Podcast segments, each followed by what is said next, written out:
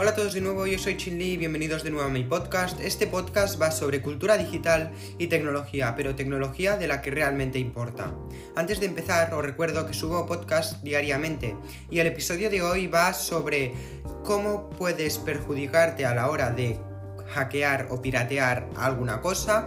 También hablaré sobre cómo puedes proteger con una contraseña tu historial de navegación de Google y cómo puedes ocultar los likes en tus eh, publicaciones de Instagram y Facebook. Y también os contaré algunas cositas más, pero espero que os guste mucho este podcast, así que empezamos.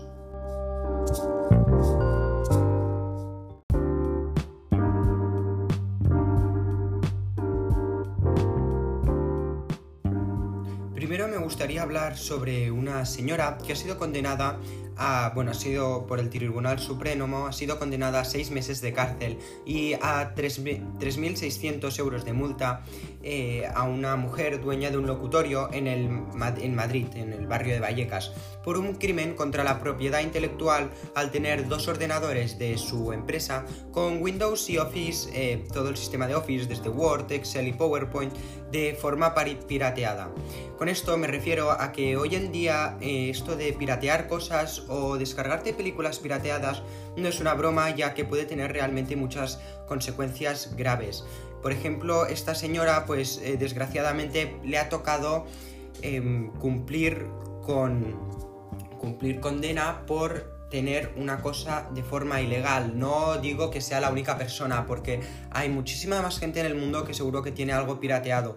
Pero con esto me refiero que esta mujer ha sido un ejemplo de lo que os podría pasar a muchos de vosotros o a otra gente que tiene su ordenador pirateado, películas o muchísimas cosas que podrían acabar como esta mujer, de forma que podríais acabar en la cárcel y con una multa muy grande. Con esto me refiero a que realmente no vale hackear, ya que la broma os saldrá más cara de lo que cuesta. Por ejemplo, a esta mujer pues decidió hackear el, mi Windows y el Office para no pagar mensualmente o cada o anualmente. Eh, yo lo entiendo porque si eres un pequeño negocio que estás empezando y a veces las tarifas pueden ser un poco altas, pero realmente no vale la pena porque, por ejemplo, mirar lo que le ha pasado a esta mujer, tendrá que estar seis años en la, seis meses en la cárcel y eso para mí es bastante.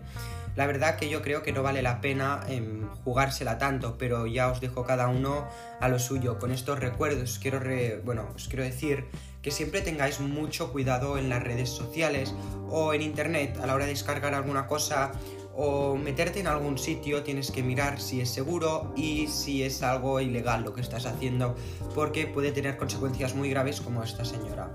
Ahora dejamos las piratería y esto por y bueno, esto que ha pasado con esta mujer a un lado y quiero hablar sobre la nueva función de Google. Como sabéis, Google hace una semana hizo una keynote con muchísimas nuevas cosas que nos presentó, una barbaridad y aún no paran de salir más y más cosas. Ahora Google una cosa que a mí también me irá bien y a otra gente es que podrás ponerle una contraseña a tu historial de navegación de Google. Con esto me refiero a que, por ejemplo, tu compañero de trabajo, tu amigo o tu hijo, quien sea, cuando se meta en tu ordenador no podrá ver tu historial de forma como lo hacía antes, sin ningún acceso de seguridad y sin ningún mensaje previo.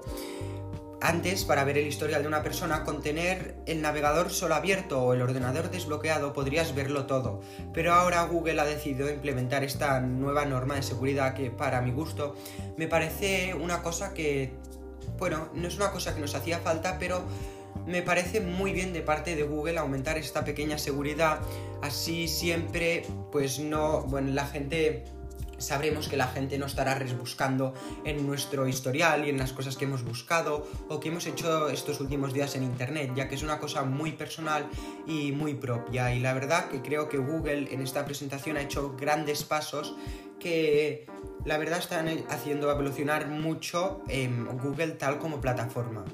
Después, como he dicho, quería hablaros sobre Instagram y Facebook. Como sabéis, hay mucha gente que recibe presión o ansiedad solo por los likes o comentarios que tenga una publicación. Para muchos influencers o gente que tenga su cuenta privada, personal, para sus amigos.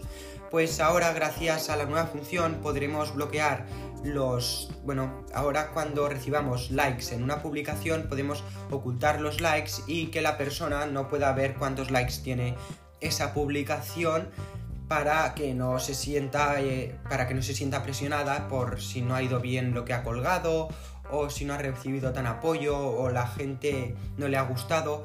Y me parece una buena opción para la gente que no quiera mostrar los likes o no quiera preocuparse y quiera más disfrutar de, de la red social y de su comunidad y la verdad que me parece una pequeña cosa que os tenía que contar, que podéis hacer directamente desde la edición de una publicación, podéis ocultar los likes directamente en, cada publicación específica que queráis. Si, no los, si los queréis ocultar, no se ocultarán en todos. Y la verdad me parece una muy buena opción que por ejemplo también tenía YouTube y ahora la he incorporado en Instagram y me parece una muy buena opción que yo creo que la usará mucha gente porque eh, durante estos últimos años, como las redes sociales se han popularizado tanto, mucha gente ha recibido mucha ansiedad y presión por solo cómo le funcionaba su vida en las redes sociales. Y por último, hablando de Facebook, quiero hablar de WhatsApp.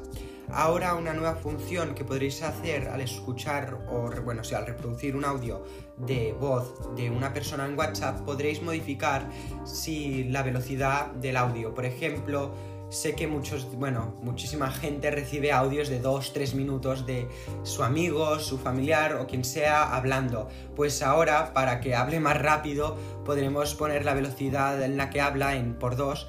Así no nos tendremos que quedar esos 2 minutos perdiendo el tiempo escuchándolo.